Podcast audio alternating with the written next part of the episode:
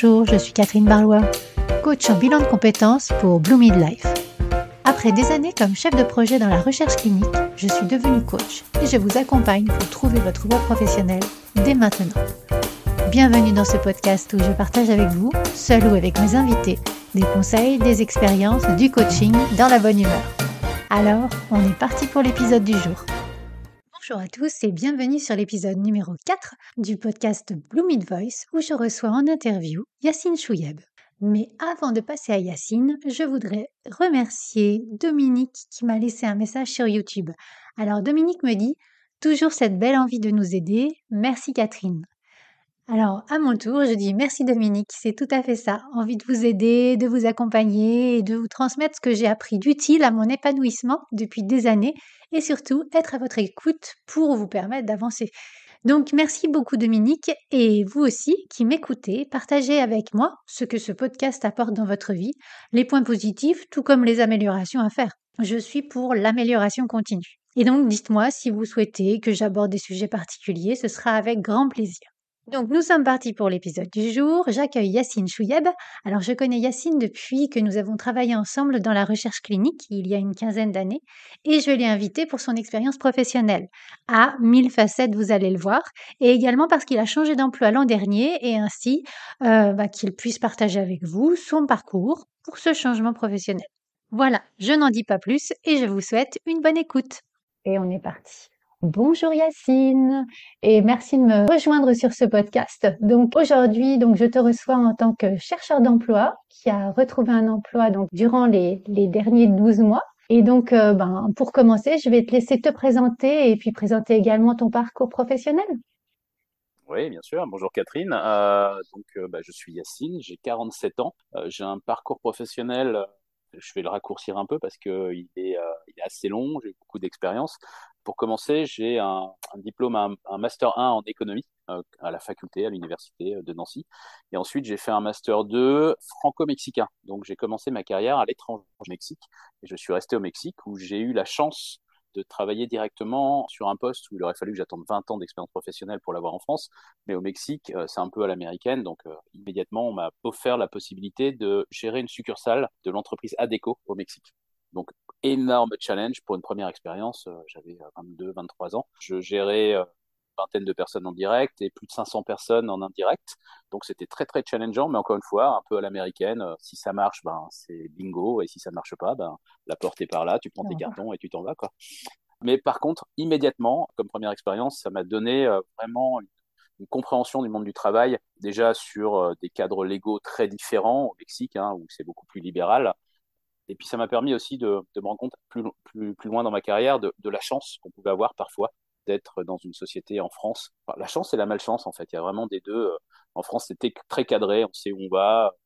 On a le chômage. Voilà, on peut. Alors, c'est pas toujours facile, mais on peut quitter un emploi, protégé par le chômage, le temps d'en trouver un autre. Au Mexique, c'est pas ça, quoi. On n'a plus de travail, mais on n'a plus de travail, on n'a plus d'argent. Il faut vite en retrouver un. Et puis d'un autre côté, c'est plus libéral, donc on peut plus facilement trouver du travail, c'est moins rigide puis on peut évoluer. Encore une fois, comme je le disais, des gros challenges peuvent se présenter, on les prend, ça marche, ça marche, ça marche pas. Ben, Donc voilà, j'ai fait euh, cette expérience euh, mexicaine pendant euh, pendant pendant quatre ans. Après, je suis revenu en France pour des raisons personnelles et j'ai travaillé dans une petite entreprise d'abord dans la recherche clinique. Je coordonnais des, des, études cliniques à travers le monde de phase 3. Enfin, c'était aussi un autre challenge parce que je suis pas du tout issu de ce monde. J'étais un économiste formé à l'économie euh, donc euh, voilà, il a fallu euh, être flexible, apprendre, mais c'était challengeant. Donc je fonctionne beaucoup au challenge, tu le verras un peu plus tard dans, dans, nos conversations, mais j'aime relever des défis. Donc voilà, c'était une expérience. Je suis resté deux ans dans cette entreprise. Ensuite, j'ai monté une entreprise sur des accessoires de mode, des accroches sac à main. Je sais pas si ça, ça parle. Ouais. Et donc voilà, c'est quelque chose que j'avais vu au Mexique, j'avais gardé ça dans un coin de ma tête. Et un jour, je me dis tiens, il y a quelque chose à, faire en France sur ce sujet-là, en France et en Europe, parce que ça n'existe pas. Donc euh, j'ai lancé ça, donc je me suis associé avec une amie designer. On a lancé une production industrielle, on a rajouté beaucoup de design, on a déposé euh, des brevets autour de, ce produit pour le rendre un peu unique. Et puis on l'a mis en vente sur Internet et dans des boutiques. Donc on avait euh, des chaînes de distribution. par exemple, on vendait au printemps. J'ai eu l'occasion d'avoir des boutiques au Mexique, au Japon, qui ont acheté mes produits. Donc, ça a été très, très enrichissant aussi. Et puis, là, j'étais entrepreneur. Donc, je faisais entre guillemets, je prenais les décisions et j'en subissais les conséquences. Et, et j'aimais bien aussi ça de d'avoir à prendre des décisions quasiment tous les jours. Puis l'objectif, c'est d'en prendre plus de bonnes que de mauvaises, mais il y en avait des mauvaises dans le lot. Et ça m'a appris aussi cette résilience par rapport à l'échec. On réussit pas toujours et on prend parfois des mauvaises décisions. Quand on est entrepreneur, ben, on a cette liberté-là de pouvoir le faire. Quand on est salarié, c'est pas toujours facile parce qu'on va rendre des comptes. Euh, mais du coup, j'ai appris ça durant cette expérience. J'ai eu la chance de pouvoir revendre cette entreprise quelques années plus tard et euh, j'ai fait un petit séjour dans la grande distribution. Ça a été une formidable école, mais c'était pas quelque chose qui me correspondait. Travailler euh, dimanche, et jours fériés, matin tôt, le tard soir, ça correspondait pas à, ce que je voulais enfin à l'équilibre de vie que je souhaitais en tout cas. Donc, euh, pour aller plus vite dans mon parcours professionnel, qui peut être très très long, et je peux te prendre trop de temps, mais voilà, j'ai travaillé dans le. Toujours après, je suis reparti à l'international. À l'international, j'ai été euh, responsable commercial international, dans le mot me dit en anglais, mais firefighting equipment, euh, de matériel de lutte contre l'incendie à travers le monde. Donc, j'équipais les pompiers, sécurité civile, les aéroports de matériel pour lutter contre les incendies. J'allais beaucoup aussi là où il y a du gaz et du pétrole. Donc, j'allais dans des pays exotiques et là où il y a du gaz du pétrole en général, il y a eu des conflits récemment. Donc, je me suis retrouvé euh, en Azerbaïdjan, Kazakhstan, Qatar, forcément, beaucoup en Amérique latine.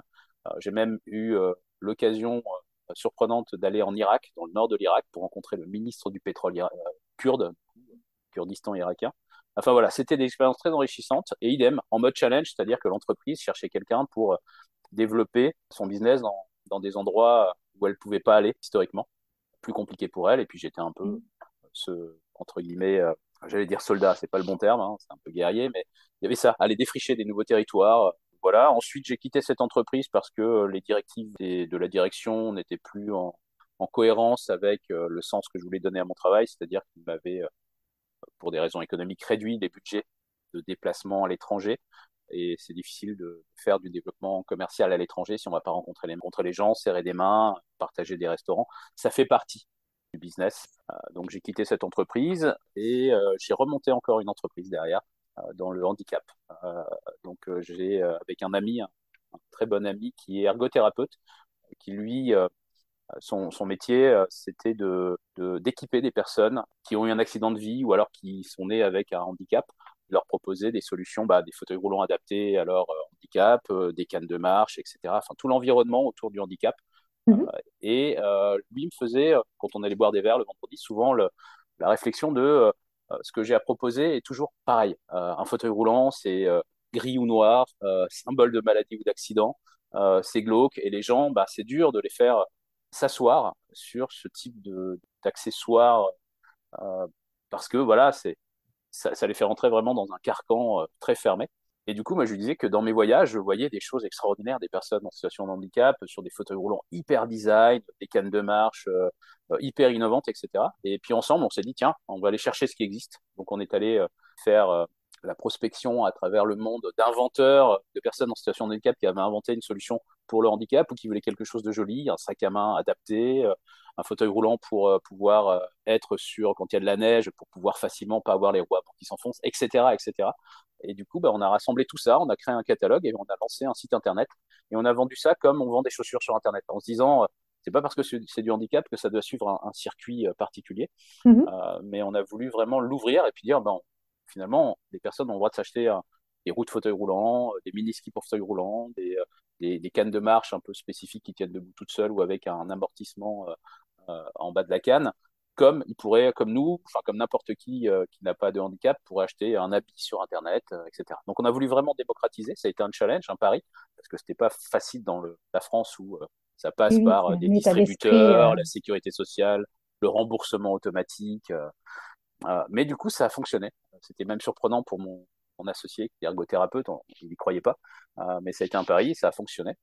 Puis après, sont arrivés euh, par le Covid.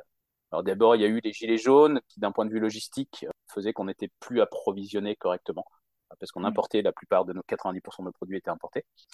Euh, donc ça nous a un peu embêté au niveau logistique. Et puis ensuite le confinement, où là il n'y avait plus d'importation, donc mmh. on n'avait plus de produits à offrir, on avait de la demande mais plus, plus l'offre en face. Euh, donc on a décidé de stopper l'activité. On a revendu en partie et puis arrêté euh, en autre partie. Et puis ensuite, je suis rentré euh, en parallèle. D'ailleurs, j'avais euh, cette activité, mais j'étais aussi salarié d'une entreprise parce qu'il fallait euh, manger. Quand on est entrepreneur, les premières années, c'est pas toujours très très simple. Donc, j'étais aussi responsable grand compte dans une entreprise dans dans, dans l'industrie pharmaceutique aussi. Je travaille avec des laboratoires pharmaceutiques dans la communication éthique des laboratoires auprès des professionnels de santé. Donc c'était aussi très très intéressant. Mais donc voilà, j'avais deux travails, j'ai eu deux enfants dans le même temps, donc tu imagines bien la vie que j'avais. Euh, voilà, un joli challenge. Mais ça m'empêchait pas non plus. Euh, ça, voilà, ça demande parfois c'est un peu fatigant, mais ça demandait un peu d'organisation, mais ça m'empêchait pas de faire d'autres choses, euh, d'équilibrer ma vie, de pas être que sur ça, parce que je suis pas que ça, mais comme on en parlait, je me suis formé à l'hypnose parce que ça m'intéressait, les neurosciences, etc. C'était des choses qui étaient de mon intérêt. Voilà, les sports de plein air aussi, j'en faisais beaucoup tout ce qui est aérien, enfin parapente. Euh, je me suis, voilà, je voulais découvrir ces mondes-là, ne plus être un, marchand sur terre, mais un volant dans les airs. Donc voilà, j'équilibrais aussi comme ça. J'allais faire un saut euh, en parachute ou un vol en parapente, et ça me permettait de, de me requinquer pour pouvoir ensuite revenir dans mon entreprise et puis aller euh, discuter avec des laboratoires. Enfin voilà, j'avais organisé puis mes enfants bien sûr qui m'ont apporté beaucoup, beaucoup, beaucoup d'énergie, qui m'en ont pris pas mal, mais qui m'en ont apporté beaucoup. Et ensuite, j'ai basculé dans le monde médical toujours. J'étais, euh, je travaillais avec des hôpitaux, donc c'était plus les laboratoires et les principes de santé euh, libéraux, on va dire, mais c'était avec les, hôpitaux publics. Donc aussi très intéressant. Mais là, j'étais arrivé dans une entreprise euh, qui se restructurait, qui avait racheté un de ses concurrents et où c'était un foutoir incroyable. Ça un peu plus compliqué. Et entre la promesse d'embauche et la réalité à laquelle j'étais confronté, il y avait trop trop d'écart. Et euh, donc j'ai fait ma période d'essai qui a duré six mois. Et puis euh, quelques semaines, enfin une semaine ou deux avant la fin de ma période d'essai, j'ai décidé d'arrêter et de me remettre en, recherche d'autres choses. J'ai pas parlé des transitions de recherche d'emploi entre chaque euh, activité, mais mmh. alors je sais pas, on peut appeler ça de la chance, mais j'ai eu la chance de basculer assez rapidement d'un monde à l'autre. Mon profil faisait souvent peur aux employeurs et en même temps, il était il savait, mon profil se démarquait un petit peu euh, dans l'entrepreneurship. Euh, voilà, certains employeurs devaient se dire, enfin d'ailleurs on me l'a dit dans des entretiens, euh, c'est bien d'avoir des personnes qui comprennent aussi ce que c'est que d'être entrepreneur, d'avoir une société. Donc je pense que ça m'a aidé. et puis aussi le fait de, parler plusieurs langues, clairement, il n'y a pas photo. Mm. quand, je, quand je rencontre des personnes de mon âge ou même plus jeunes qui me disent je parle pas anglais, juste anglais, enfin je parle que français, je trouve que ça vaut le coup quand même de s'y mettre pas forcément d'avoir un anglais parfait, mais de comprendre, de pouvoir évoluer, parce que ça ouvre quand même beaucoup, beaucoup de portes, même en France, et de plus en plus maintenant avec euh, le télétravail qui se démocratise, la possibilité d'être euh, à Nancy euh, et de travailler pour une boîte autrichienne ou une boîte à Bordeaux, mais qui a des contacts. donc voilà, petite parenthèse linguistique. Oui, tout à fait. Et toi, actuellement, tu es donc bilingue anglais et espagnol?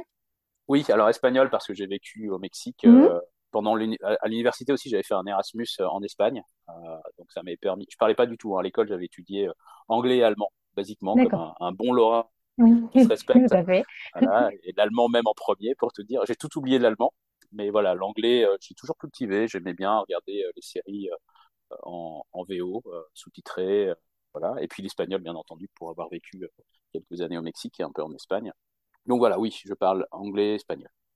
Puis j'avais rajouté quelques langues dans mes expériences professionnelles. Quand je travaillais avec les pays du Moyen-Orient, j'avais appris l'arabe. Euh, j'avais des cours d'arabe. Euh, j'avais appris à, le lire, à l'écrire. C'était venu hein, finalement. Puis après, je l'ai perdu une fois que je l'ai pu utiliser.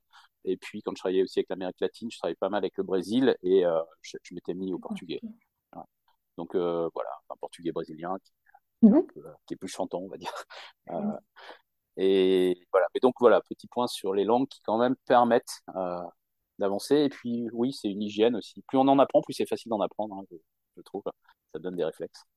Et pour finir mon parcours professionnel, euh, dernièrement, enfin, ça fait huit mois maintenant, je travaille en tant que, euh, alors le nom du poste est anglais, hein, c'est International Business Developer, euh, mais la fonction est de développer des nouveaux marchés pour l'entreprise dans laquelle je travaille sur des nouveaux pays. Je fais des études de marché pays euh, pour euh, identifier l'opportunité de s'y installer et de développer notre activité. Euh, notre activité qui est dans le foncier, dans l'immobilier, à savoir on achète des terrains et on y construit des espaces de stockage pour les particuliers et les entreprises. Donc voilà, c'est du storage, c'est quelque chose qui existe depuis de nombreuses années aux États-Unis et qui doucement se démocratise aussi en France et en Europe. voilà pour mon parcours. Je suis désolé, ça a été un peu long. Ah non, non, non, c'est passionnant. Tu, tu as eu mille vies euh, en peu de temps. Donc, euh, non, non, non, c'est, c'est, parfait, tous les partages que tu fais. Et donc là, si j'ai bien suivi, tu es passé donc de ta période euh, d'essai qui s'est terminée pour donc retrouver donc ce, cet emploi-là. Et donc, par rapport à, à ce changement-là, qu'est-ce que tu as mis en place euh, au niveau de ta recherche pour passer en fait de, de l'un à l'autre? Alors pour tout dire, ça n'a pas été quelque chose de, de brutal parce que c'est quelque chose que j'ai cultivé depuis de nombreuses années, euh, comme tu peux le constater au vu de ce que j'ai raconté. Mmh pour moi, le travail, c'est une partie de la vie. Et euh, par exemple, à chaque fois que j'ai changé de travail, j'ai toujours été en veille, c'est-à-dire même si j'avais un, un, boulot que j'aimais, je venais de démarrer, j'aime le travail, j'aimais ce que je faisais, j'adorais l'entreprise dans laquelle je bossais, je restais quand même en veille, c'est-à-dire que je regardais ce qui se passait ailleurs. Je gardais l'esprit ouvert en disant, OK, là, je travaille à cet endroit, mais pour autant, il ne faut pas que je me ferme à toutes les autres possibilités, sans forcément avoir envie d'y aller. Mais euh, aujourd'hui, on a des possibilités LinkedIn, euh, par exemple, euh, qui permet de, savoir ce qui se passe, de connaître des entreprises, d'avoir cette culture de, l'entreprise finalement, et de se dire, euh, bah, il y a plein d'autres possibilités et c'est pas fermé. Je suis pas contraint par le travail que j'ai actuellement, et c'est pas être instable infidèle que de, de, faire ça, je trouve. C'est c'est vraiment garder l'esprit ouvert. Et d'ailleurs, à chaque fois que j'ai changé d'entreprise, je me suis fait la réflexion de me dire, c'est marrant, cette entreprise, elle est dans ma ville. Et mmh. avant d'y travailler, je la connaissais même pas. Je savais même pas qu'elle existait. Et en fait, ça ouvre le champ de possibilités. Alors, quand on élargit ça à l'international, c'est encore plus immense. Ça donne presque le vertige de se dire, en fait, il y a plein de possibilités, il y a plein d'opportunités. Mmh. Et donc, euh, voilà, même si j'étais en poste et je cherchais pas forcément un travail ni à changer, euh, mmh. si sur LinkedIn, par exemple, je voyais euh, quelque chose, un, un post intéressant qui était euh, diffusé, ben voilà, je j'en discutais avec euh, la personne qui avait lancé le post, et puis s'il y avait un entretien, je le passais, mais juste pour me m'habituer finalement à cette routine de, de garder l'esprit ouvert, de pouvoir discuter avec d'autres personnes, d'autres secteurs, de comprendre ce qu'ils font. Donc, donc voilà. Donc finalement, c'est quelque chose que j'ai cultivé à travers le temps, cette ouverture, ces contacts, cette, cette veille finalement de, ce qui se passe dans le monde. Et peut-être des fois, même si on est en poste et qu'on aime, il peut y avoir, peut y avoir une belle opportunité qui se présente et se dire tiens, je vais peut-être réfléchir à me dire est-ce que ça vaut le coup de changer maintenant? Et puis même chose sur mon CV, assez régulièrement, je le mettais à jour. Mais voilà, j'essayais d'améliorer dès que dans mon dans une entreprise, par exemple, euh, la DRH était euh, ouverte, je leur filais mon CV en disant est-ce que vous pouvez regarder, est-ce que c'est bien, est-ce que ça parle? L'APEC avec l'APEC aussi. Euh, ils ont ces possibilités-là de faire des petits ateliers ou des petits retours sur qu'est-ce qu'un bon CV, comment se présenter, etc. Donc, j'ai cultivé ça au fur et à mesure du temps, de mes expériences, de mes changements de travail. Et donc, sur ma dernière expérience, quand je suis parti de ces six mois dans, dans le monde médical avec l'hôpital public vers ce poste que j'occupe actuellement, la transition a été assez facile. Tout était prêt finalement.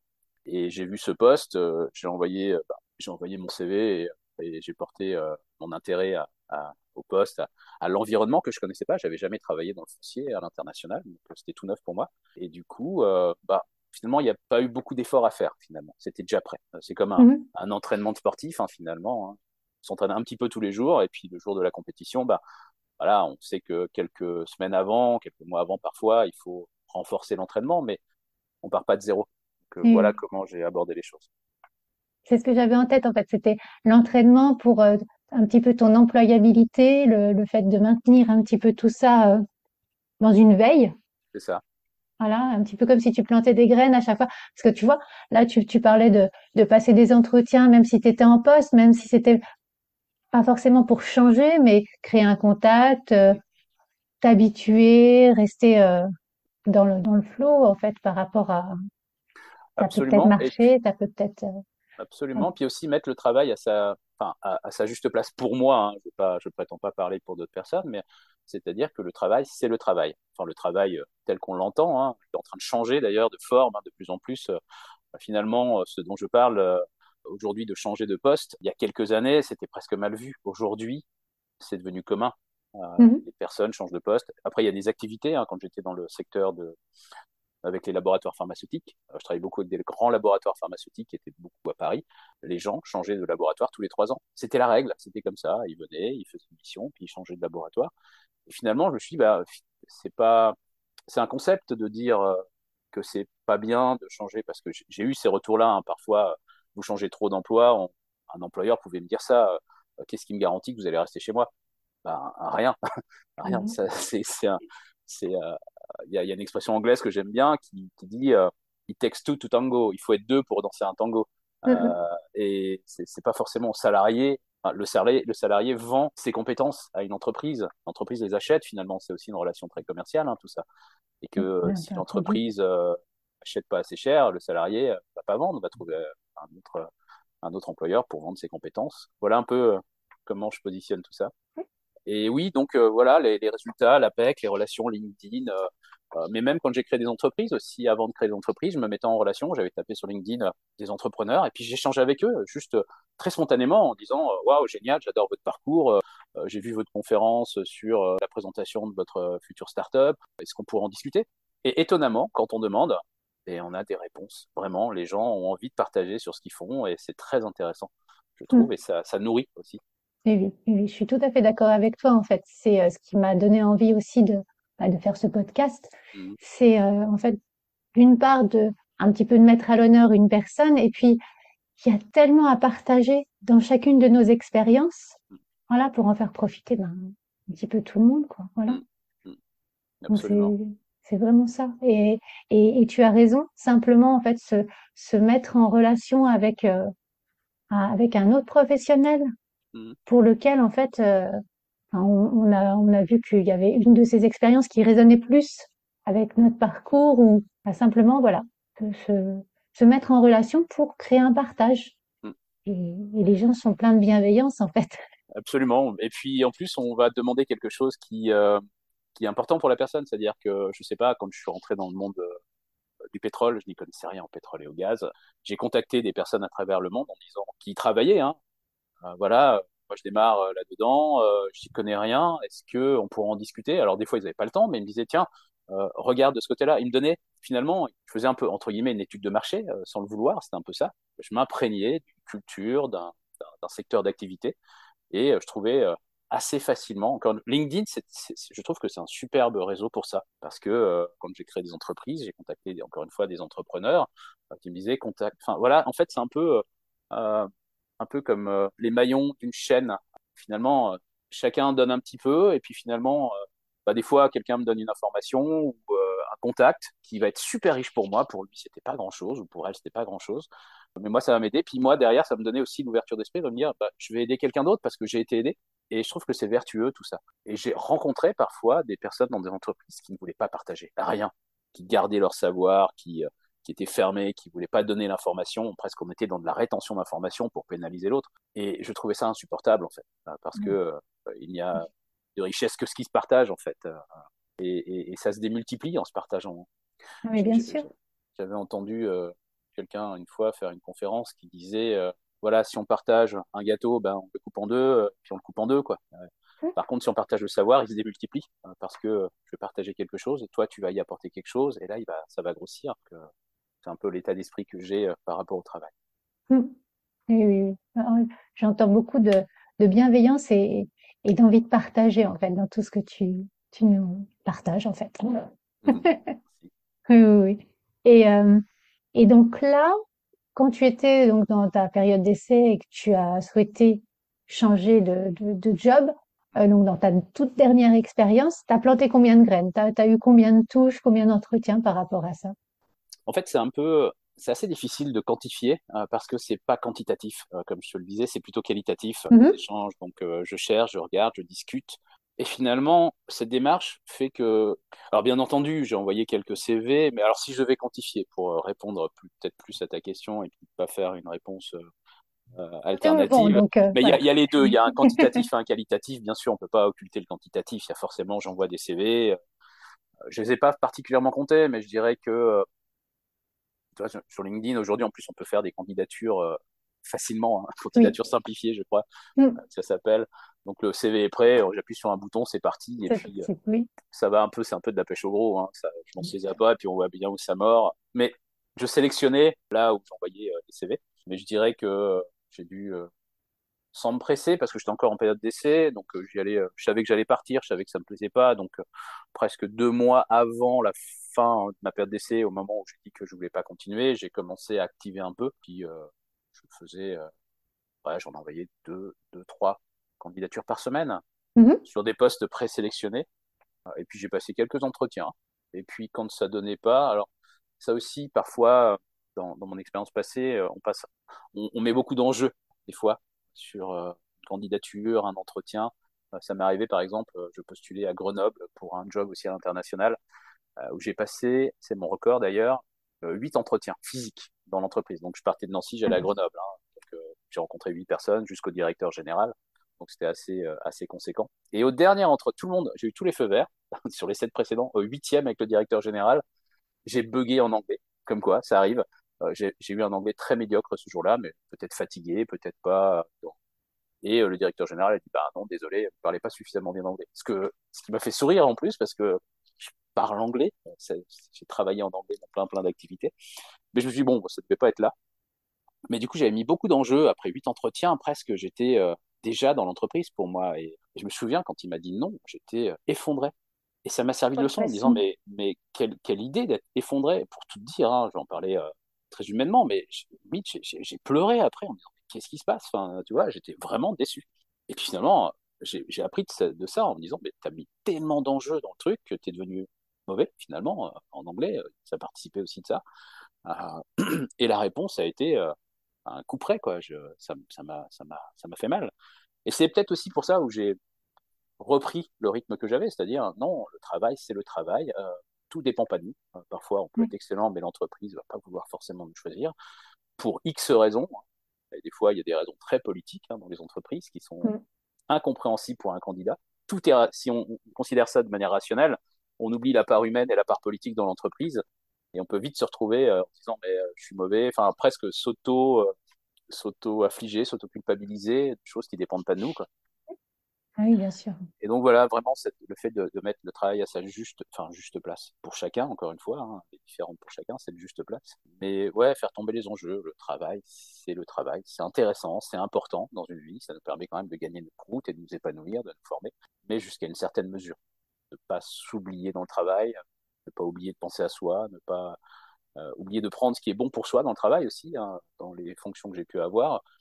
Je les ai toujours vécues comme des challenges enrichissants pour moi Mm. Euh, j'allais y puiser des choses pour m'enrichir, pour me cultiver finalement, pour euh, ouvrir mon esprit, pour euh, apprendre. Et je continue de le, voir comme ça.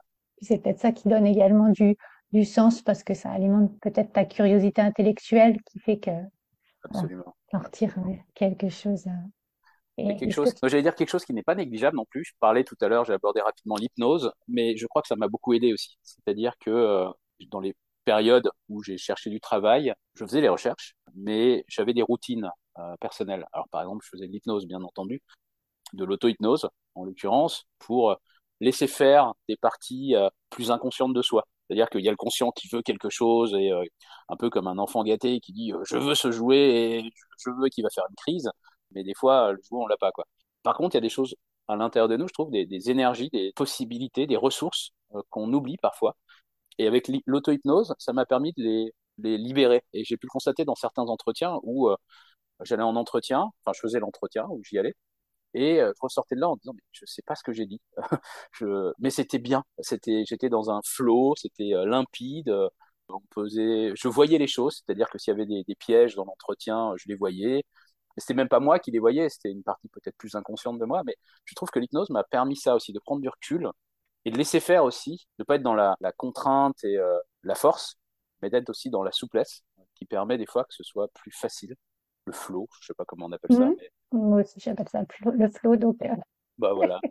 mais ça marche bien. Et puis aussi des routines euh, sportives. Je, j'ai toujours fait du sport. Je fais des arts martiaux depuis tout petit.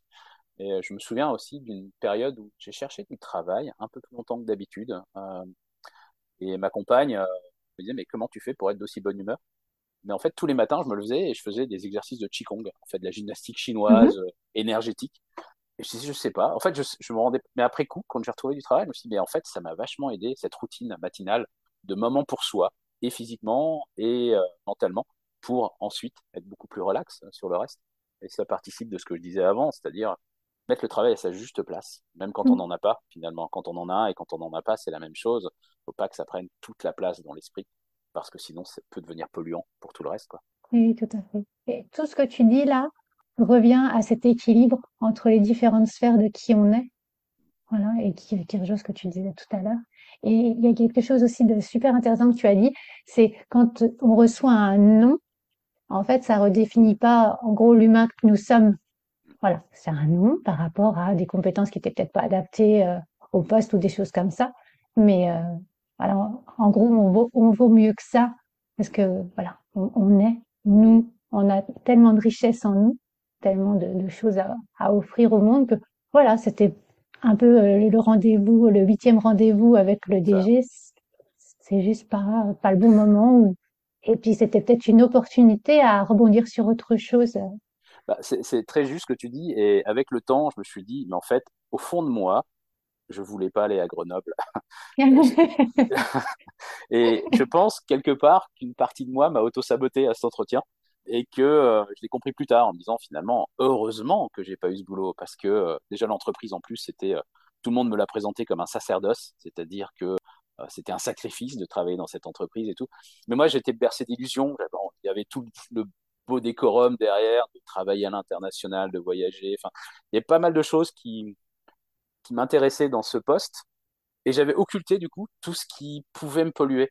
Et je crois mhm. qu'une partie de moi est venue me sauver en disant Hey Coco, il y a tout le reste là que tu n'as pas vu mhm. ou que tu veux pas voir, tu te focuses que sur ce que tu as l'air d'aimer. Donc, euh, ouais, je pense qu'il y a eu de ça, un peu de sabotage bénéfique. Mhm. Je vais peut-être penser à remercier la partie de moi qui m'a saboté ce jour-là. Parce que j'en ai voulu pendant longtemps. Mais tu vois, là, tu, je réalise que finalement, c'était vraiment un, un, mal pour un bien. Sauver le soldat Yacine. c'est ça, exactement. je me suis auto-sauvé. Et, et, juste une question par rapport à l'auto-hypnose. Euh, dans, dans ta routine, c'est un petit peu de la visualisation que tu mets en place ou c'est autre chose?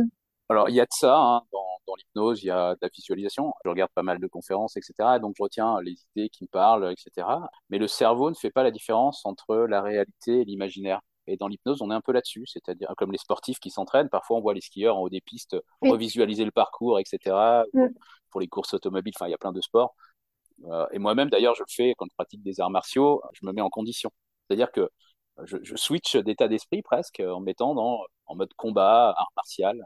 Et donc euh, pendant l'hypnose, c'était un peu ça finalement. Je me, il y avait de la visualisation de sur un entretien, par exemple, s'il y avait un entretien et que je commençais à sentir un peu de pression, je disais bah voilà, voilà comment ça peut se passer. Et voilà, au mieux, hein, j'étais toujours dans. dans... Oui, oui, oui. Et, et, mon cerveau, en fait, le cerveau aussi, euh, un peu comme je le disais juste avant, il, il repère ce qu'il a envie de repérer. Donc, si on a imaginé que ça allait se passer mal, finalement, quand ça va se réaliser, ben, on va repérer tous les éléments qu'on a imaginés qui font que potentiellement ça se passe mal. Et puis, mm. du coup, ben, on va basculer là-dedans. Et à l'inverse, si on a imaginé que enfin imaginer, c'est pas juste imaginer. Hein. En hypnose, c'est pas juste un effort d'imagination, c'est une détente d'imagination on a, voilà, on s'est, projeté euh, dans quelque chose de, bienveillant, euh, un entretien. Enfin voilà, on l'a mis avec le recul nécessaire, on a assisté à la scène. Et quand on se retrouve concrètement dans l'entretien, bah, finalement, notre cerveau va repérer ces éléments qu'on a pré-imaginés. Et du coup, bah, ça va se passer bien. Enfin, finalement, le positif engendre du positif, le négatif engendre du négatif. Enfin, c'est basique, c'est presque grossier, mais on n'est pas loin de ça parfois. À quelques subtilités près, heureusement. Hein. Mmh, oui, oui, oui. Mais la vie est pleine de surprises, donc euh, il faut aussi accepter ces surprises-là. Hein. C'est vrai que en fait, là, tu prépares ton cerveau à être tiré vers le haut par rapport à ce qui va capter, ce qui va hmm. gagner en énergie, en fait. Absolument, absolument. Et puis, encore une fois, le cerveau euh, est surprenant, euh, intéressant, et on n'apprend pas à travailler avec son cerveau, en fait. Quand on est à l'école, on nous apprend à hmm. rien d'ailleurs. On nous demande d'apprendre à réciter des leçons et à sortir des résultats. On fait du bourrage de crâne. C'est ça, moi j'ai un, un, enfant euh, qui, a, qui a 7 ans et le jour il me dit Papa, comment on apprend à apprendre? Je trouvais la question fabuleuse. Parce que je lui dis Apprends ta leçon. Il me dit Mais comment j'apprends à apprendre? Et, du coup, euh, je me suis dit Mais c'est une vraie question ça. On se pose pas assez. Comment on apprend mm. à apprendre? euh, Est-ce qu'il faut répéter tout le temps? Est-ce qu'il faut lire? Est-ce que. Bref. Donc, oui, il y, a de ça derrière. Et, du coup, c'est se donner les moyens finalement en, auto-hypnose, de laisser aussi, parce qu'on a tous plein de ressources qu'on ignore parfois, qu'on occulte ou auxquelles on n'a pas accès. Et l'auto-hypnose permet ça, de se dire, bon, bah, je vais laisser cette partie, ces ressources, je les ai. Euh, par exemple, en, hypnose, j'entends des gens parfois venir me voir et me dire, euh, j'ai peur de parler en public, je ne sais pas parler en public. Et puis quand on interroge, on arrive toujours à trouver un moment où la personne a parlé en public et elle était bien. Et finalement, elle a cette ressource quelque part. Elle l'a eu une fois, et si elle l'a eu une fois, ben, elle est quelque part. C'est juste laisser accès à, cette ressource-là. Et oublier toutes les fois où euh, finalement, oui, elle a eu peur parce qu'elle avait peur d'avoir peur, donc forcément la peur est venue, et puis c'est un cercle vicieux.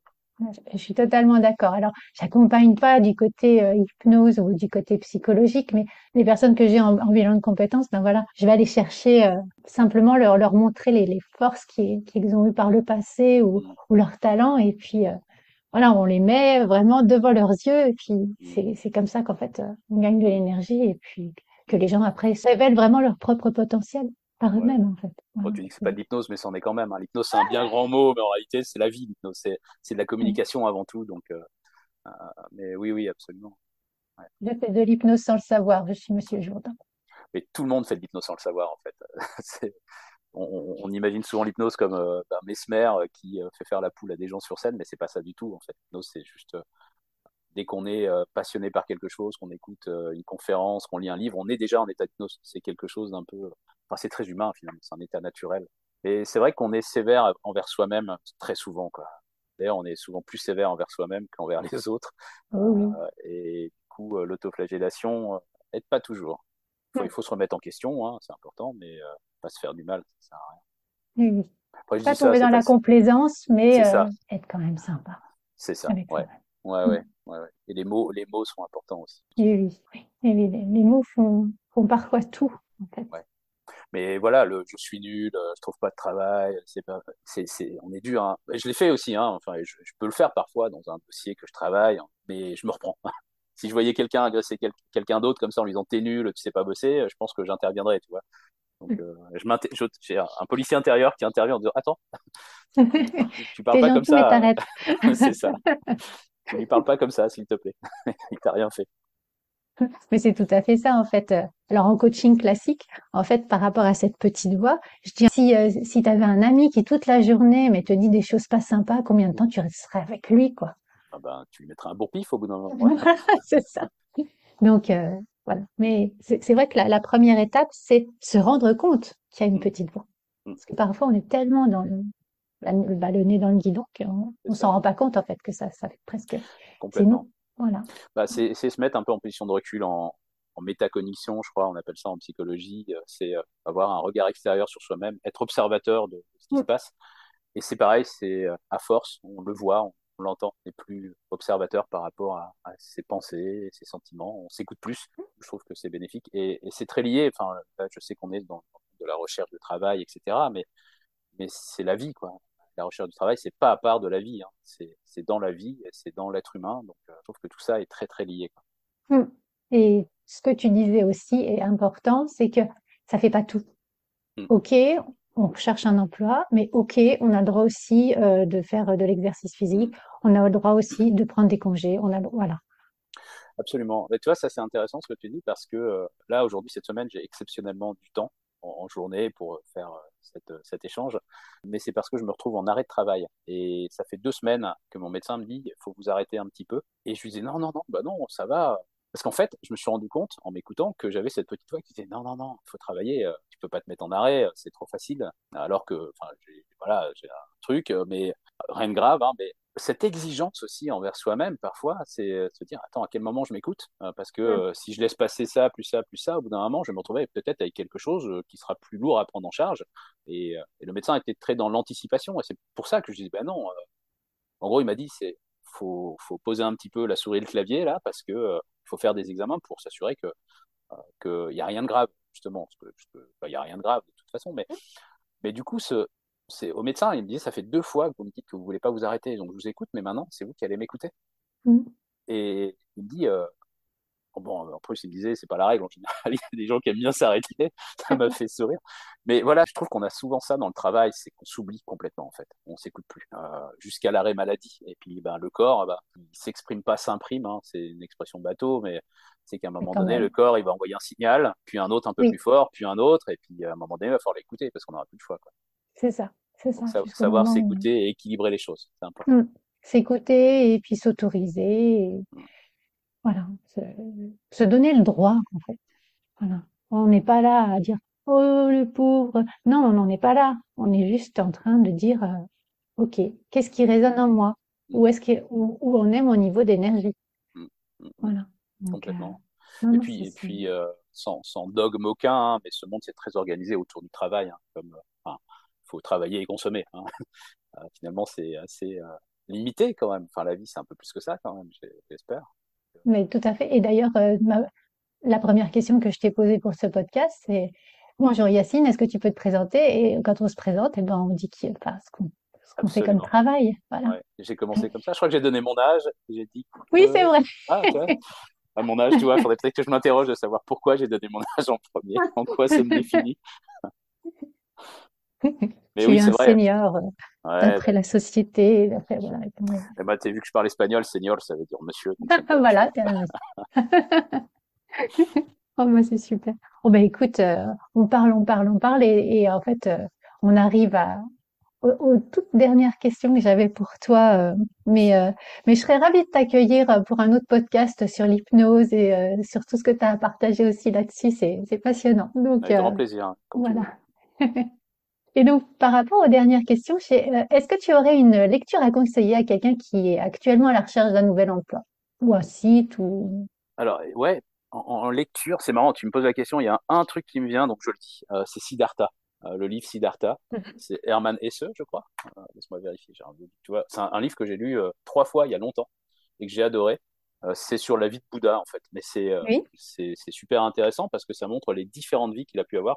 Et je pense que peut-être ça m'a beaucoup inspiré quelque part, ça a dû parler, parce que il a été riche, il a été pauvre, il a été seigneur, il a été esclave, il a, il a il a eu des amours, enfin, ça raconte sa vie, et que finalement, euh, il avait des, euh, des, croyances, il y allait, et puis il se rendait compte que c'était pas ça, et puis il changeait, etc. Donc, euh, ouais, Siddhartha, j'ai bien aimé, d'ailleurs, je vais le relire, un beau livre.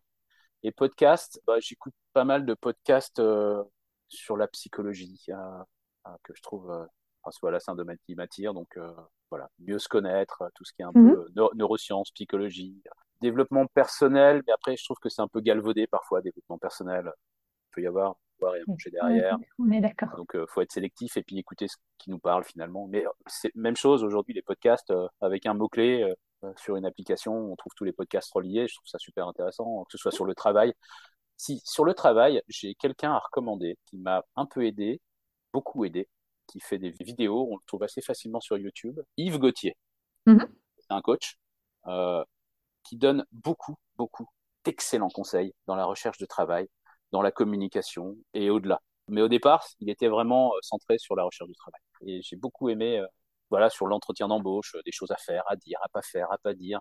présentez-vous, par exemple, cette fameuse question. présentez-vous en début d'entretien. Comment répondre à cette question Qu'est-ce qui vous fait peur Et je trouve qu'il est, il permet de, d'avoir un pas de côté par rapport au classique de ce qu'on entend partout. Et bref, donc je recommanderais volontiers Yves Gauthier. Ça s'écrit comme ça se prononce. De toute manière, je vais euh, comment Je vais mettre la retranscription du, du podcast et puis je mettrai tous les liens que tu, tu donnes. Donc, euh, donc voilà. Ah, bah, super. Parfait. Et donc par rapport euh, au mot de la fin, est-ce que tu aurais une phrase qui t'a tenu motivé pendant ta recherche voilà. Ouais. Alors j'avais une phrase. C'est marrant parce que je l'imprimais alors, il y, a, y, a, deux phrases en réalité. Il y en a une, tu vois, je, suis sur mon bureau, elle est posée sur mon bureau. Donc, je vais te la lire. C'est un peu euh, caricatural, mais tant pis, je la lis. Euh, c'est une phrase de Confucius qui dit Ce qui est douloureux, ce n'est pas le changement, mais la résistance au changement. J'aime bien cette phrase. Et j'avais une autre phrase aussi en espagnol euh, sur la persévérance, parce que c'est un peu ça aussi, hein, la vie, des fois, il faut persévérer pour obtenir les choses. C'est en espagnol, ça dit, faudrait que je fasse, elle est simple en plus, c'est Con el tiempo, una gota perfora la roca ça veut dire avec le temps, une goutte d'eau arrive à perforer la roche. C'est une traduction pas, mhm. pas très propre, mais euh, voilà, c'est un dicton euh, espagnol que j'aime beaucoup. Voilà. C'est comme ça que. Oui, oui, tout à fait. Oui, oui. Mais tu sais, la goutte qui, qui érode la roche, mhm. c'est comme ça que je me représentais dans mon précédent boulot. Que quand on ah. confiait une tâche, en fait, on reconnaissait ma persévérance, en fait. Donc, ça ah, m'a parlé totalement. Il n'y a, pas de hasard, tu vois. Tout à fait. Mais voilà, après, il y a plein d'autres choses. Hein. Enfin, en, français, on pourrait plutôt être sur l'expression on récolte ce qu'on sème, hein, finalement. Et puis qu'on sème, j'aime bien aussi quand on l'écrit de deux manières, ce qu'on sème, euh, semer, et puis ce qu'on sème, ce qu'on qu'on sème soi-même, du verbe aimer. Donc, euh, c'est intéressant de le voir aussi comme ça. Mm. C'est un peu la même idée hein, qu'il y a derrière. Et puis la phrase de Confucius, elle dit un peu la même chose. Hein. Euh, ne pas résister, mais accepter oui. le changement, que les choses évoluent. Parfois, c'est plus l'heure de se battre, il faut l'accepter, et parfois, bah, il faut se battre et puis s'écouter. C'est beau. Ah oui, c'est très beau. En fait, tu vois, tu as, remarqué, je faisais une pause comme ça. Ouais. Même moi, je me suis surpris en me disant, oh, c'est pas mal, c'est joli. Bon, écoute, Yacine, je te remercie beaucoup, beaucoup, beaucoup pour tout ce que tu as partagé euh, avec nous. C'était, c'était vraiment super. Je te souhaite euh, plein de belles choses par rapport à tes vies professionnelles et puis par rapport à, à ta vie euh, en entier. Et donc, bah, je vais arrêter l'enregistrement et puis bah, on va se dire au revoir hors onde. Merci encore. Merci à toi. Cet épisode est terminé. J'espère que, comme moi, vous avez pris des notes et que cet échange a été inspirant pour vous. Que ce soit sur la recherche d'emploi, l'entrepreneuriat, l'hypnose, le coaching, l'enthousiasme de Yacine est communicatif et m'a donné de nombreuses idées pour des podcasts que je vais vous préparer. Je mets en lien sous la retranscription donc le lien pour contacter Yacine et je vous donne rendez-vous vendredi prochain pour un épisode en solo sur le thème Comment se sentir mieux je vous souhaite une belle semaine et je vous dis à très bientôt sur ce podcast. Si vous êtes resté jusqu'à la fin de ce podcast, sachez que j'organise un concours. Pour cela, il vous suffit de laisser un commentaire sur Apple Podcast ou Spotify et de m'envoyer la copie d'écran de ce commentaire sur l'adresse contact at bloomidlife.fr. Car nous ne savons pas qui nous met un commentaire. Tous les 8 podcasts, je ferai un tirage au sort pour offrir à une personne une heure de coaching dédiée à ses objectifs professionnels.